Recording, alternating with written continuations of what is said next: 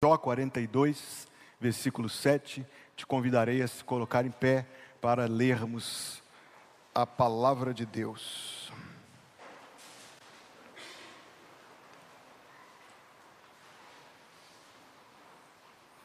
Sucedeu que, acabando o Senhor de falar a Jó aquelas palavras, o Senhor disse a Elifaz, o temanita: A minha ira se acendeu contra ti e contra os teus dois amigos, porque não falastes de mim o que era reto, como meu servo Jó.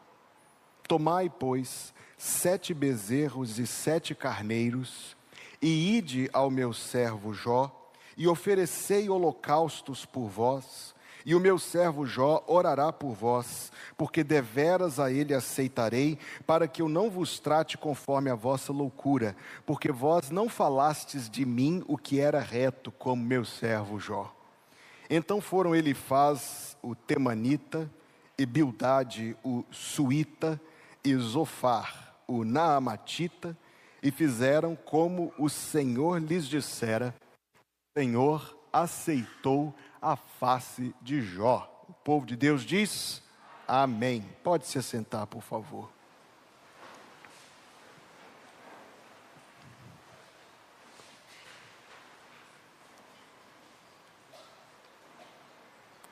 A bandeira do estado de Minas Gerais, a segunda mais bonita do Brasil,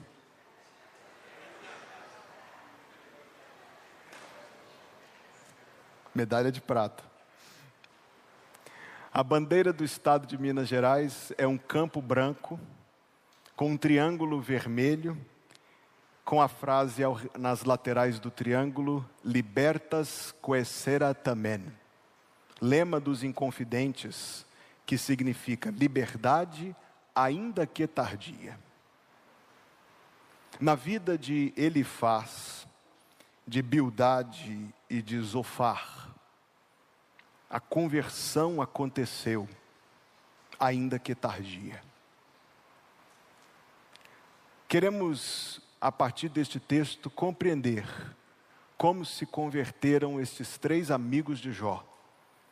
E as mesmas experiências espirituais que se replicam em toda genuína conversão, e da mesma maneira a compreensão das verdades que estão aqui presentes na palavra de Deus que certamente o Senhor abençoará para o nosso coração. Sucedeu que acabando de falar, de, acabando o Senhor de falar a Jó aquelas palavras. É uma referência a um acontecimento notável nesta notabilíssima história. Você conhece a história de Jó? Ele era um homem a respeito de quem o próprio Deus dava um bom testemunho como sendo um homem reto, íntegro, temente a Deus que se desviava do mal.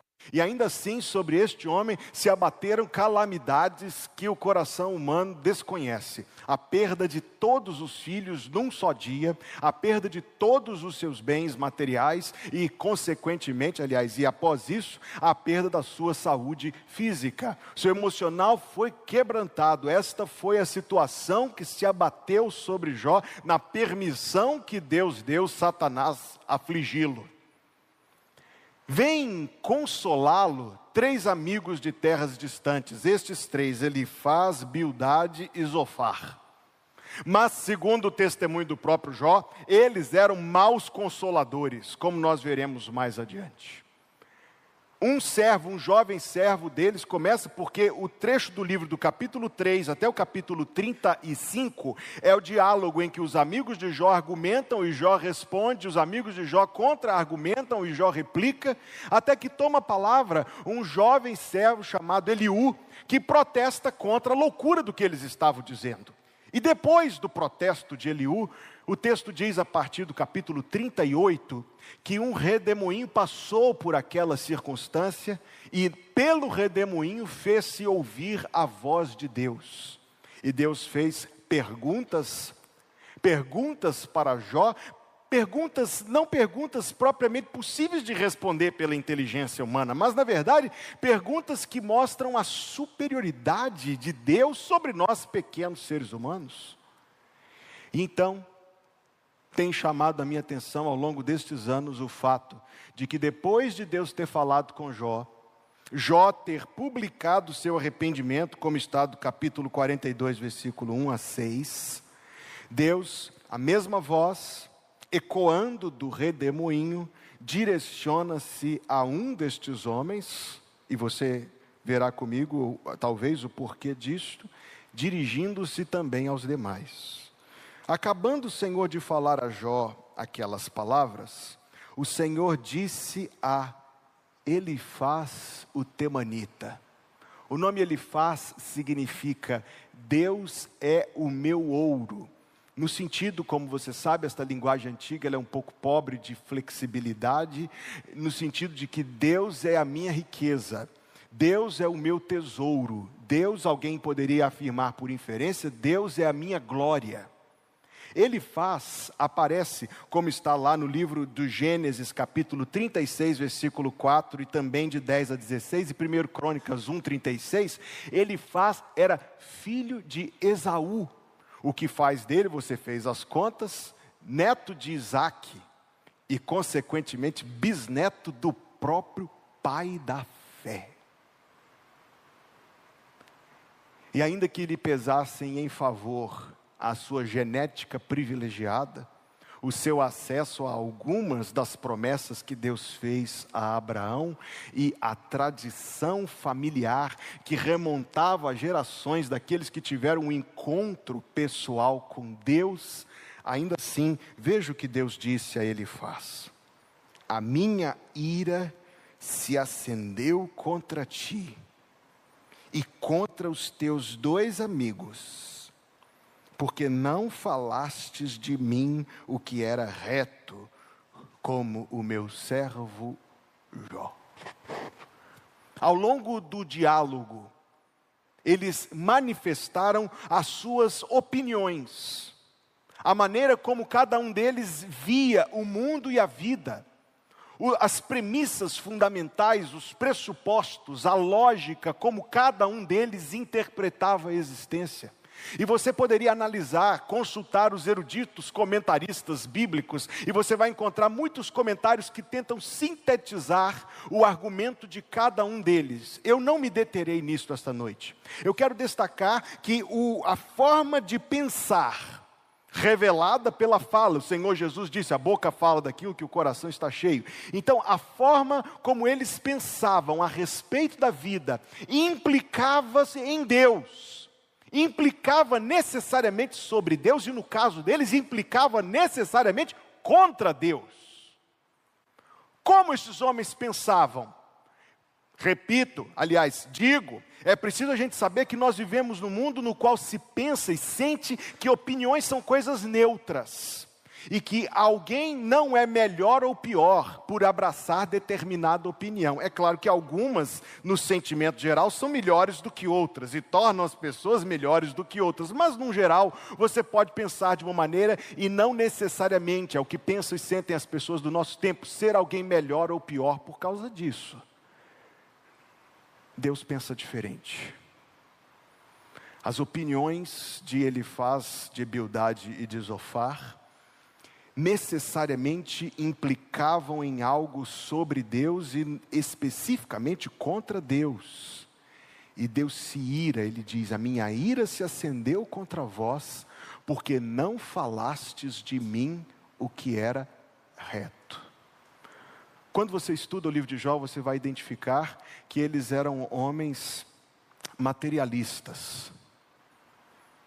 Diante da calamidade que se abateu sobre Jó, o argumento deles, repetido nos três por diferentes caminhos, é: Jó, se isso está acontecendo com você, é porque você fez alguma coisa de muito ruim. Um deles chega a argumentar e dizer: Diga logo, Jó, o que é que foi que você fez? Porque nunca no mundo se ouviu alguém passar pelo que você está passando. E isso não vai acontecer sem necessariamente um porquê. essa espécie falsa de raciocínio de justiça é, repito, falsa, porque ela necessariamente tem implicações de que o bem é medido pela recompensa e de que o mal é medido pela punição. E que o que faz algo ser entendido como recompensa ou punição é o resultado que isso traz, se mais ou menos conforto, se mais ou menos satisfação. Analisando essencialmente, dá para entender claramente porque Deus se ofende disso. Porque Deus é santo e sábio e Deus não aceitará ter o seu amor avaliado ou medido pela nossa subjetiva avaliação a partir, sobretudo, de coisas. Ainda que Jó, na história, tenha passado por tremendos sofrimentos, no fim ele obteve a aprovação divina. Esta forma de pensar, este pensamento materialista bruto, não é somente errado, o texto diz: A minha ira se acendeu contra ti, porque não falastes de mim o que era reto.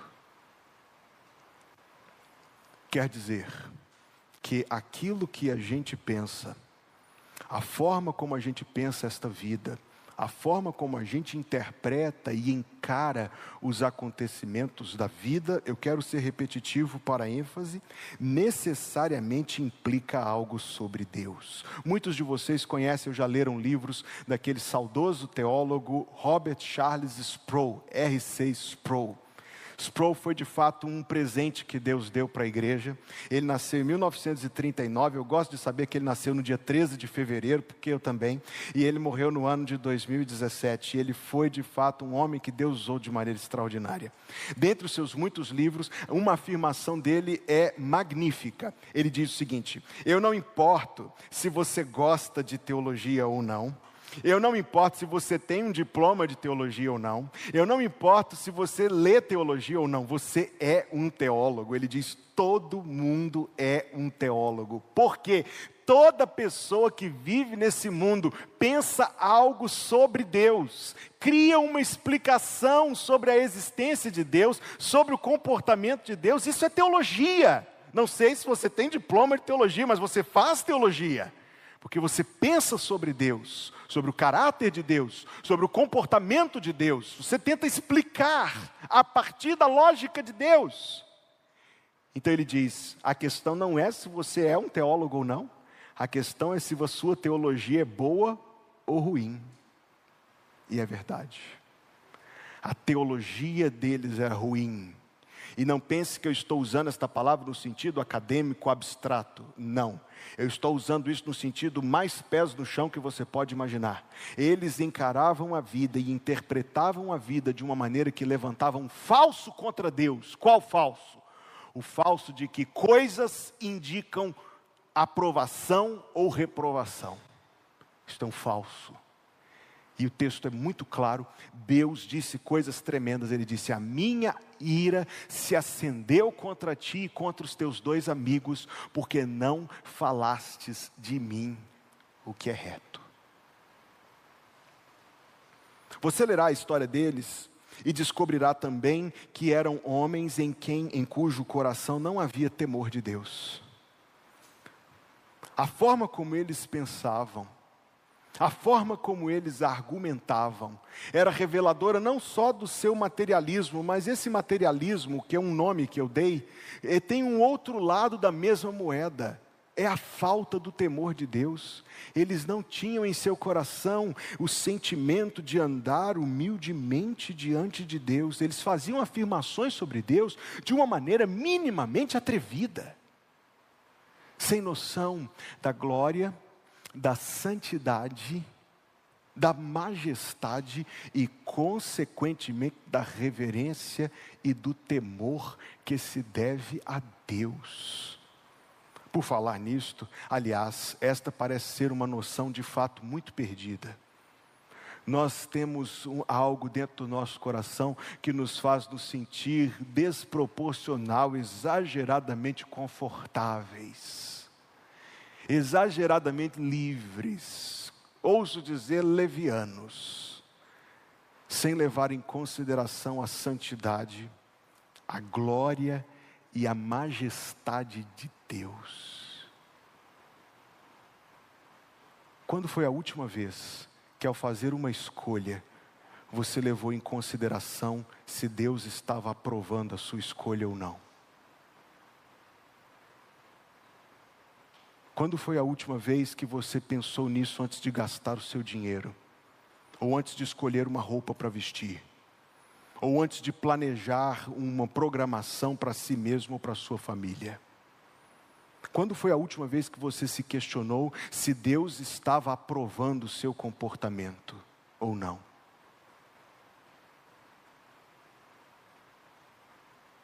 As pessoas que temem a Deus são pessoas que levam esta questão para o seu coração.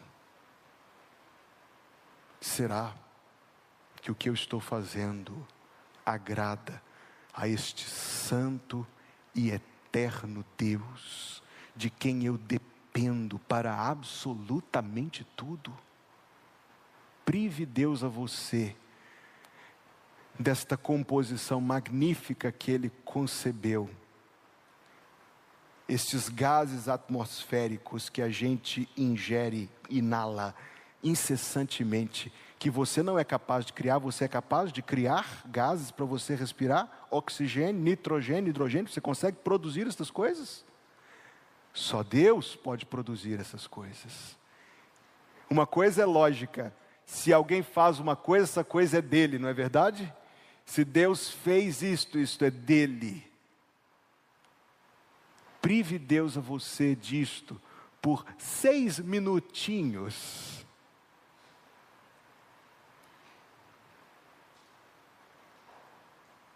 Você é absolutamente dependente de Deus. A sua vida chegou até o dia de hoje pela boa vontade de Deus, pela generosidade de Deus e pela paciência de Deus. Estes homens esses três homens a quem eu estou fazendo referência na minha mensagem esta noite, aparentemente anciãos, já tinham anos e anos de vida e de dívida para com Deus, mas não tinham aprendido em seus corações a andar humildemente com o Senhor, a andar no temor de Deus. Eles tinham uma avaliação equivocada da vida, eu o chamo de materialista, para que a gente se aperceba de que este perigo também muito de perto nos segue. Eles andavam sem andar no temor de Deus. E quanto ao seu amigo Jó, eles se tornaram pessoas indiferentes e sem compaixão.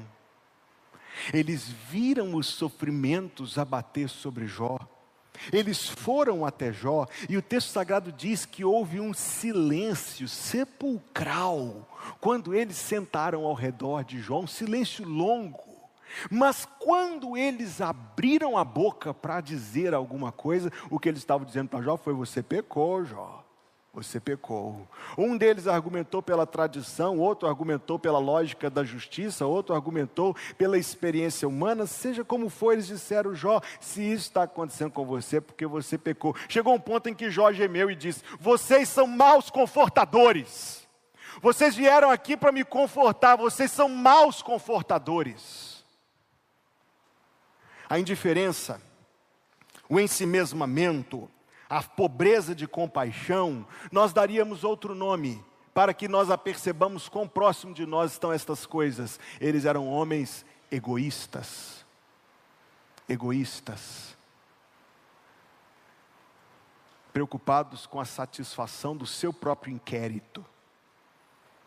Preocupados com suas próprias questões. Impassíveis diante de um amigo em dores inigualáveis.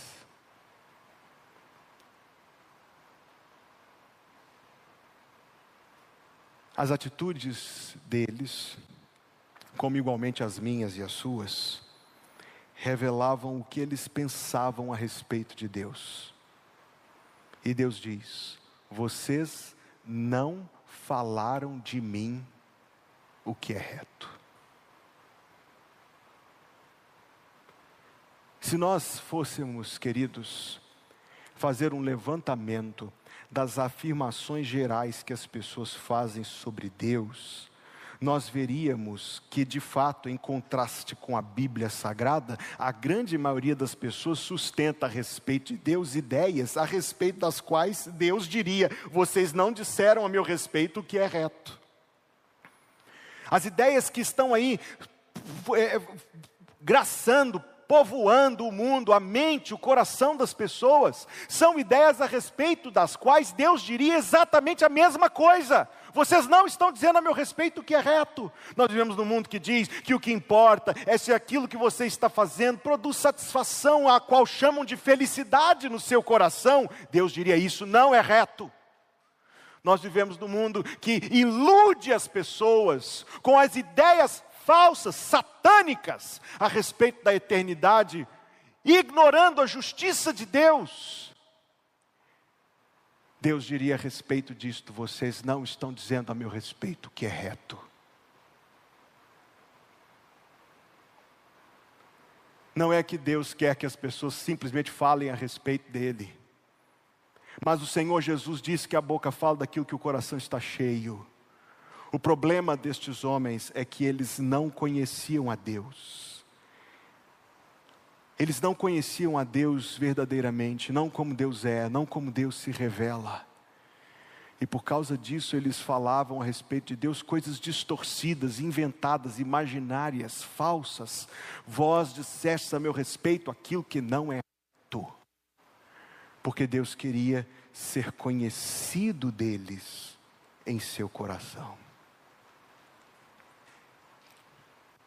Outra coisa que durante anos me fez refletir nesta passagem é a reação de Deus. Deus disse com todas as letras: A minha ira se acendeu contra ti e contra os teus dois amigos. Vem cá. Você não acha que Deus exagerou um pouquinho, não? Será que não foi um pouco desproporcional? Afinal de contas, crime de opinião.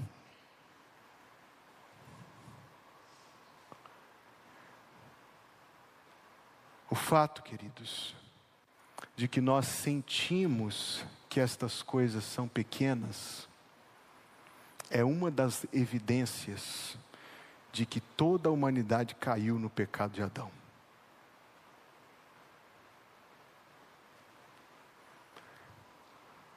A ira de Deus, que ele revelou aqui nesta passagem, junto com outras coisas que ele ainda vai dizer, é o indicador exato da gravidade da transgressão. E você deverá entender, eu fiz uma rápida menção a isso hoje de manhã, mas você deverá entender que a ira de Deus não é uma discrepância ou uma desarmonia do seu amor, da sua bondade. Absolutamente não. É impossível, eu afirmei isto rapidamente hoje de manhã. Se você me ouviu falar isto hoje de manhã, condescenda de eu repetir um pouquinho.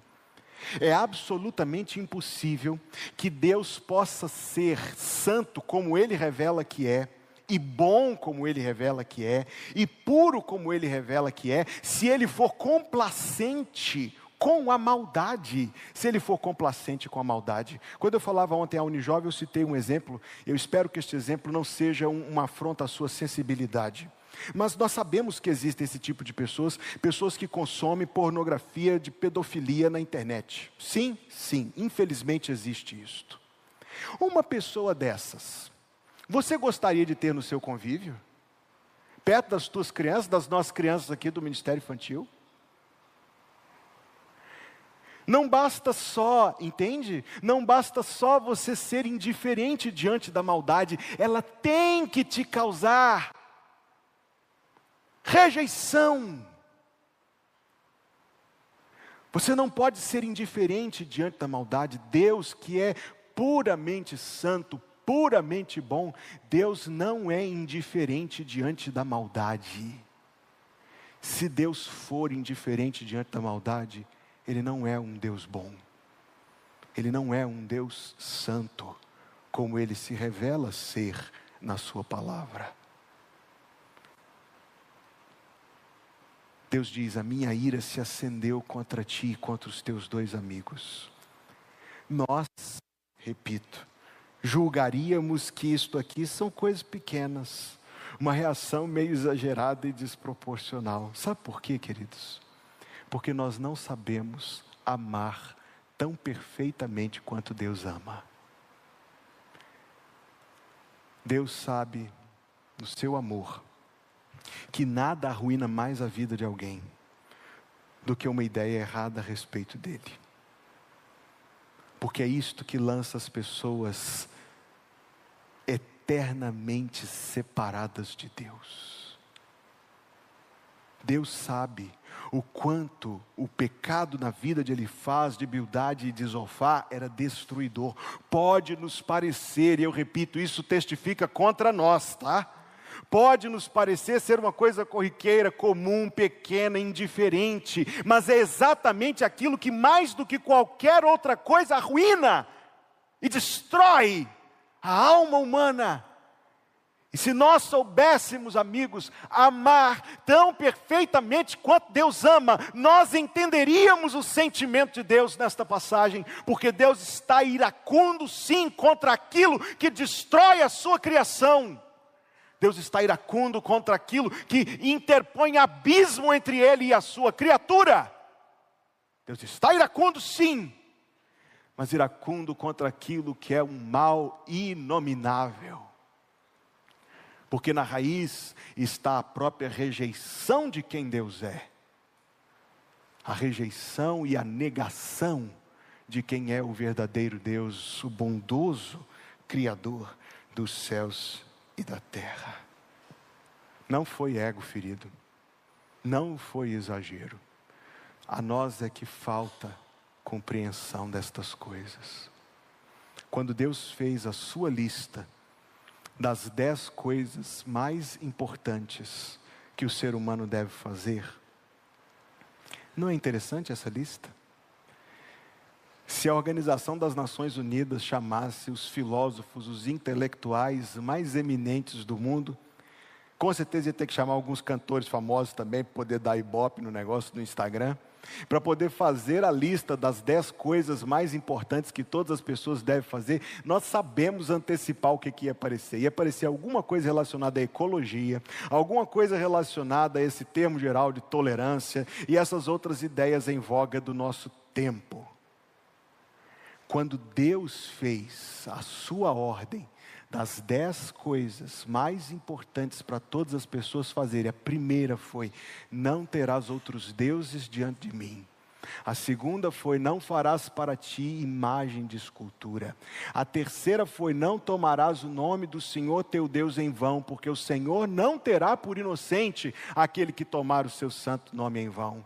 A quarta foi que nós honrássemos a Deus com um dia em sete para o serviço, para o descanso e para a adoração. São os quatro primeiros, são os quatro principais, são os quatro que se referem à nossa relação com Deus.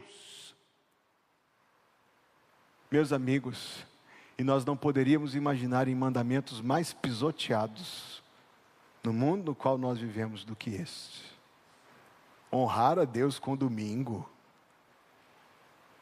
Domingo é meu dia de descansar. Estou cansado, quero dormir.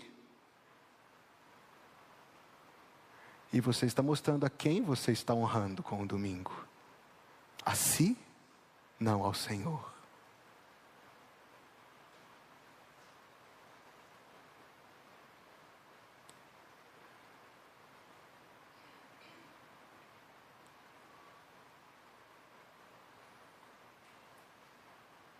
Deus disse: Deus que sabe de todas as coisas, nós não. Deus que conhece o íntimo do coração humano e que vê perfeitamente a maldade e o bem, a luz e a escuridão. Deus sim, nós não, sabe onde se separa a morte da vida. Deus disse: A minha ira se acendeu contra ti e contra os teus dois amigos porque não falastes de mim o que era reto. e poderia ter sido o fim. Se fosse o fim, seria justo que fosse o fim. Se o versículo 8 dissesse: Ide, apartai-vos de mim, vós que praticais a iniquidade, seria justo. Mas nós encontramos para a edificação da nossa fé, e para maravilhar o nosso coração em Jesus Cristo, nós encontramos a presença do Evangelho nessa declaração que Deus fez aqui no versículo número 8, onde está escrito: Tomai, pois, a mesma voz que confrontou, a mesma voz que acusou, que convenceu, é agora a voz que orienta um caminho. Tomai, pois, sete bezerros e sete carneiros, e ide ao meu servo Jó, e oferecei holocaustos por vós, e o meu servo Jó orará por vós, porque deveras a ele aceitarei, para que eu não vos trate conforme a vossa loucura, repetiu Deus, porque vós não falastes de mim o que era reto, como o meu servo Jó. Deus deu a eles duas orientações. Orientação número um: apresentem sacrifícios. Orientação número dois: coloquem entre mim e vocês um mediador. Sobre os sacrifícios. Sete novilhos, sete bezerros. Um bezerro tem uma média aí de até, de até 40 litros de sangue. Sete bezerros, sete vezes quatro, 28, 280 litros de sangue oferta, holocausto pelo pecado. Sete carneiros, depois consulte lá o livro do Levítico. Você tem dois sacrifícios feitos aqui: holocausto pela, pelo pecado e oferta pela culpa. Deus deu a eles o caminho, o caminho do tempo do Antigo Testamento, pelo qual eles poderiam prover-se de uma cobertura temporária para a sua transgressão. Eu já falei um pouquinho sobre a grandeza do pecado que eles cometeram, que talvez a gente não perceba. Então, que a gente aprenda com o tamanho do sacrifício que 280 litros de fedido sangue te ajudem a entender quão grave foi o pecado que eles cometeram contra a santidade de Deus e em que deletério estado estava a alma desses três homens. Você não faz o sacrifício de 14 animais rapidinho, nem é limpinho, nem bonitinho. O culto do Antigo Testamento com certeza tinha ministério infantil, porque não era adequado criança assistir aquele negócio. Põe esse bicho, põe a mão na cabeça. Jó degolava o bicho, retinha o sangue, depois pendurava o animal para escorrer todo o sangue na bacia, retalhava, jogava fora a víscera e o excremento. Aí você montava um altar, acendia o fogo, esperava a chama ficar bem quente, ia queimando aqueles pedaços do animal esquartejado e banhando aquilo com sangue lentamente, para que o sangue não apagasse o fogo, mas subisse junto com o que estava sendo consumido. Eu sei, é gráfico é ofensivo. A nossa sociedade de coisas bonitinhas, cheirosinhas, ar-condicionado, não está acostumada com esse tipo de coisa. Era um recurso didático para expor a gravidade da transgressão, porque o ser humano naturalmente não percebe. Então você precisava de um lúdico, um mnemônico, algo que visualizasse quão sério é o assunto para Deus. O maior dos sacrifícios, o mais feio dos sacrifícios, era apenas uma sombra do que foi o sacrifício dos sacrifícios.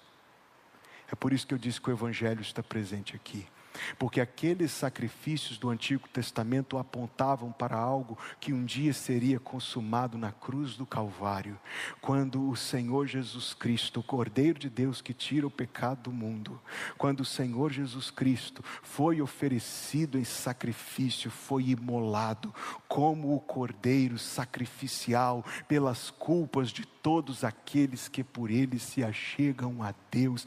Ele fez o perfeito sacrifício. A aos Hebreus diz: fez o sacrifício uma vez por todas para tirar os pecados. Eles precisavam de um sacrifício que apaziguasse a ira de Deus contra eles, que fizesse uma cobertura temporária da sua transgressão, e de fato, Deus estabeleceu este regime naquele tempo antigo, em que um sacrifício poderia ser feito apontando para o sacrifício que Jesus Cristo ainda faria. Para nós, sacrifícios de animais não são necessários o sacrifício de Jesus Cristo é totalmente eficaz para a nossa salvação. Pelo sangue de Jesus, não o sangue de novilhos e carneiros, mas pelo sangue de Jesus, Deus lava nossa alma de toda culpa, de toda mancha, de toda transgressão, de todo pecado e Deus nos faz novamente aceitáveis e apresentáveis perante a Sua face de glória, de majestade, de justiça e de santidade. 1 de João, capítulo 1, versículo 7, glorifique a Deus comigo. O sangue de Jesus Cristo, o Filho de Deus, nos purifica de todo pecado. Veja o que escreveu um poeta. Achei a fonte carmesim, vermelha quer dizer. Achei a fonte carmesim que meu Jesus abriu, na cruz morrendo ali por mim, minha alma redimiu. Na cruz meu Cristo já pagou o mal que cometi e pela morte que passou, a vida eu consegui. Assim, pois, fez-me com amor andar no trilho seu, confio sempre com fervor em quem por mim morreu. O refrão do hino é triunfante: diz: Eu creio sim, eu creio, Jesus por mim morreu, e sobre a cruz para me salvar, castigo padeceu. Foram orientados aqueles homens graves transgressores que interpusessem sangue entre eles e Deus para aplacar a ira divina. Existe uma fonte de sangue que está aberta para que a ira de Deus não recaia sobre a sua alma. A fonte do sangue precioso de Jesus Cristo. Se você crer no Filho de Deus, Ele vai lavar a sua alma de todos os seus pecados. A segunda orientação que Deus deu, a primeira foi façam sacrifícios, a segunda foi interponham, proponham, estabeleçam entre mim e vocês um mediador. E nesse sentido, eu não tenho tempo para, para elaborar nesse detalhe, mas Jó se faz aqui um tipo de Cristo, isto é, uma pessoa que viveu antes de Cristo, mas cujas características ou ações apontam para Cristo aquilo que Cristo ainda faria. Jó foi o mediador, Jó orou por eles, e o versículo termina dizendo: O Senhor aceitou a oração de Jó. É assim que termina o versículo 9. Vocês não enxergam, meus amigos queridos, que o Evangelho está presente aqui nesta passagem? O Evangelho que começa com a declaração da nossa culpa. Aquele versículo que eu citei na pregação hoje de manhã, eu tinha até pensado em pregar neste texto hoje à noite, porque este versículo tem me impressionado muito. Os discípulos estavam espantados quando perguntaram ao Senhor Jesus Cristo: quem poderá salvar-se? Qual foi a resposta de Jesus? Aos homens isso é impossível. Se a frase de Cristo terminasse ali, meus amigos, seria a declaração da miséria total. Mas Ele nos dá uma esperança graciosa quando diz: Mas para Deus, nada é impossível. Nem salvar um pecador incrédulo, rebelde, morto em delitos e pecados, nem isso é impossível para Deus. Sabe como Deus faz? Deus convence o seu coração que você é um pecador. Deus convence o seu coração que você precisa de Jesus Cristo. Deus faz você entender o que Jesus Cristo fez na cruz. Deus te leva ao arrependimento. Deus te dá a graça de crer em Jesus. Foi isto que aconteceu, meus amigos. Eu estou dizendo, o Evangelho está presente aqui no livro de Jó. Deus disse: faça os sacrifícios como Cristo fez sacrifício por nós cientes da gravidade da sua transgressão e do seu irreparável estado, Deus diz: proponham um mediador. Coloquem alguém entre mim e vocês. Sabe que versículo glorioso é 1 Timóteo capítulo 2, versículo 15. Há um só Deus e um só mediador entre Deus e os homens. Um só, Jesus Cristo, o homem. Ele é o nosso mediador. Ele é o nosso cordeiro sacrificial. Nós estávamos cantando aqui que em Jesus nós encontramos vida, esperança, paz e salvação. Só em Jesus, diz o hino, só em Jesus. Só em Jesus está provido o perdão dos pecados. Só em Jesus está provida a esperança da vida eterna. Estes homens ofereceram sacrifício. Jó orou por eles. E o versículo termina dizendo: O Senhor aceitou a face de Jó. Nunca mais eles aparecem na Bíblia. Ele faz Bildade e Zofar. Mas como eles acataram a palavra de Deus, e como eles seguiram a orientação que Deus deu, depois de refletir tantos anos neste texto, eu tenho em meu coração esperança de conhecê-los no dia da glória do Senhor Jesus Cristo. Sim porque Deus falou e eles ouviram. Houve outro momento em que a voz de Deus foi ouvida de maneira semelhante nos dias de Jesus Cristo, e as pessoas disseram que era um trovão, des, destrataram Deus como um fenômeno da natureza. Outros disseram que tinha sido um anjo, desmereceram Deus como sendo qualquer outra coisa menos que Deus. Esses homens ouviram o que Deus falou. Você está ouvindo o que Deus está falando com você esta noite? Você está ouvindo? Eles ouviram. Eles obedeceram às orientações que Deus deu. As orientações são as mesmas. Valha-se do sangue de Jesus Cristo. Valha-se de Jesus Cristo como seu Salvador, como seu mediador que te apresente a Deus. Valha-se de Jesus Cristo que fez tudo por você. Creia no Senhor Jesus Cristo, diz Atos 16, 31. Crê no Senhor Jesus Cristo e serás salvo. Eu não sei, porque de fato eles não aparecem nunca mais na Bíblia. Mas eu imagino que eles voltaram para nunca mais viver do mesmo jeito. Abandonaram seu egoísmo, seu materialismo, a sua vida longe do temor de Deus, porque encontraram-se verdadeiramente com Deus e obtiveram de Deus o perdão. Mas essa história não é sobre Elifaz, Bildad e Zofar, nem mesmo sobre Jó. Esta história é sobre Deus. Deus, que por um lado foi grandemente ofendido pela injustiça dos pensamentos, das palavras, da vida desses homens, no entanto, foi gracioso o suficiente para lhes oferecer perdão, para aceitar holocaustos e a mediação que foi interposta em favor deles. Veja como Deus é grande em amor. Veja como Deus é grande em misericórdia.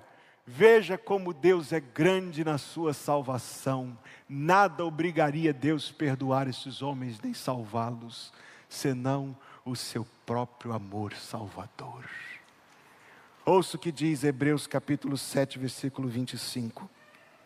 Portanto, Jesus Cristo pode também salvar perfeitamente os que por ele se chegam a Deus vivendo sempre para interceder por eles. Deus conhece o seu coração,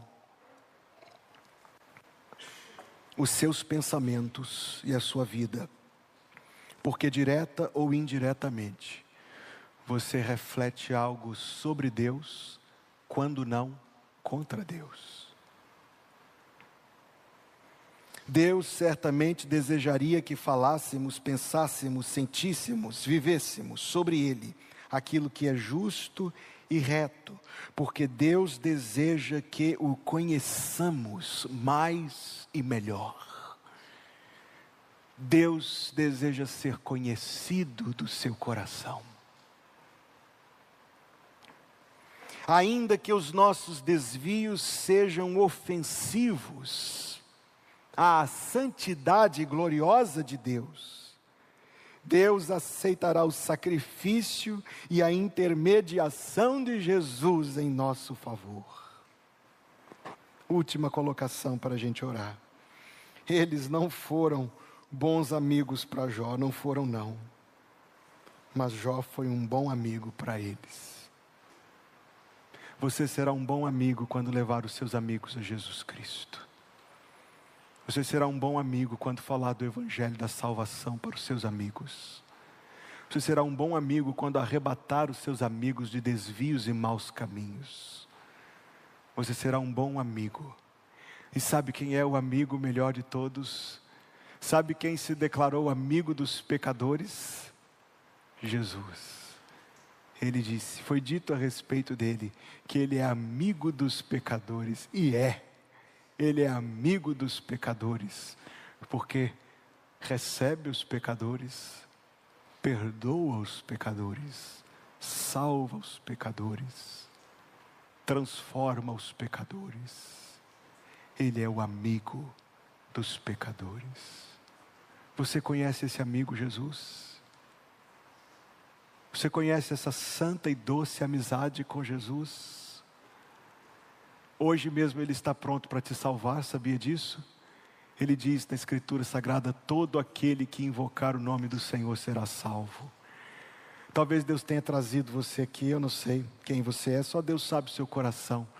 Mas o Senhor trouxe você aqui esta noite para ouvir esta mensagem do perdão dos pecados em Jesus Cristo. Eu não estou falando de ser evangélico, as minhas filhas, eu tenho três filhas pelo lado da minha esposa, são a quinta geração de evangélicos, mas se elas não se converterem, isso não valerá nada para elas, nada. Elas precisam se converter ao Senhor Jesus Cristo. Elas precisam aceitar de coração a salvação e o perdão dos pecados. Elas e toda pessoa precisam se sujeitar a Jesus Cristo como seu Senhor. Ele é o Senhor da sua vida, Jesus Cristo é o Senhor da sua vida pois Ele será se você pedir. Ele será se você pedir. Ore a Ele de todo o seu coração e diga: Senhor, salva-me, perdoa os meus pecados, seja o meu Salvador, aceite-me como teu servo, seja o meu Senhor. Ele não rejeitará a sua oração. Vamos orar a Deus, toda a igreja, curve a fronte, feche os olhos. Peço que todos estejam em oração.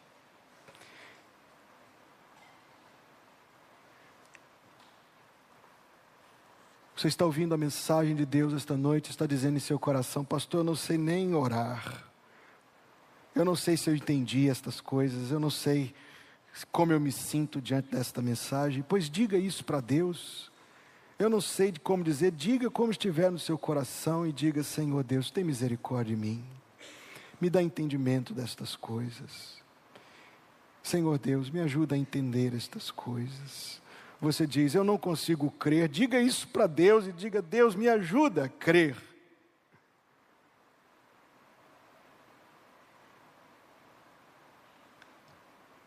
Mas não diga não para esta mensagem. Não diga não para a salvação de Deus. Não adie o perdão dos pecados. Deus tem misericórdia de todas as vidas que o Senhor reuniu aqui neste lugar esta noite. E dá, eu peço a Ti, Deus, um pleno e total entendimento do Teu propósito e da Tua salvação. Dá, Senhor Deus, total entendimento da obra salvadora de Jesus Cristo na cruz. Dá, Senhor Deus, total compreensão das verdades reveladas na Tua palavra. Toma, Senhor, pela mão, conduz, guia e orienta para que a obra do Senhor, Deus, se faça na vida de mais alguns, para a glória do nome de Jesus Cristo. Deus, a tua igreja te louva porque séculos e séculos atrás, em vez de punir estes homens, o Senhor proveu para eles um perdão, os amigos de Jó, que tanto te ofenderam. E isto serve para nós, Pai, de encorajamento, para saber que Jesus basta para o perdão dos nossos pecados. Deus, obrigado pela obra do teu filho na cruz e obrigado pela obra do teu espírito através da tua palavra nos corações. Obrigado pelo culto esta noite, pela tua presença conosco entre nós. Pedimos, ó Deus, que na tua bondade o Senhor queira nos dar a tua companhia a cada dia e a tua bênção nos acompanhando. Seja, Senhor, com os corações abatidos e levanta. Abre a porta de emprego para aquele que precisa. Seja, Senhor, com os casais que estão enfrentando lutas dentro de casa, com as famílias que estão atravessando a enfermidade. Dispensa, Senhor, dos altos céus as bênçãos do teu favor e que o Senhor nos conserve, nós humildemente pedimos, que o Senhor nos conserve unidos a Ti, Pai Santo, a cada dia, até o dia que o Senhor Jesus virá sobre as nuvens para nos buscar com poder e grande glória. Ora, o Deus da paz, que pelo sangue da aliança eterna, tornou a trazer dos mortos a nosso Senhor Jesus, grande pastor das ovelhas, vos aperfeiçoe em toda boa obra, para fazerdes a sua vontade, operando em vós o que perante Ele é agradável por Jesus Cristo, ao qual seja glória para todos sempre. Amém. Amém.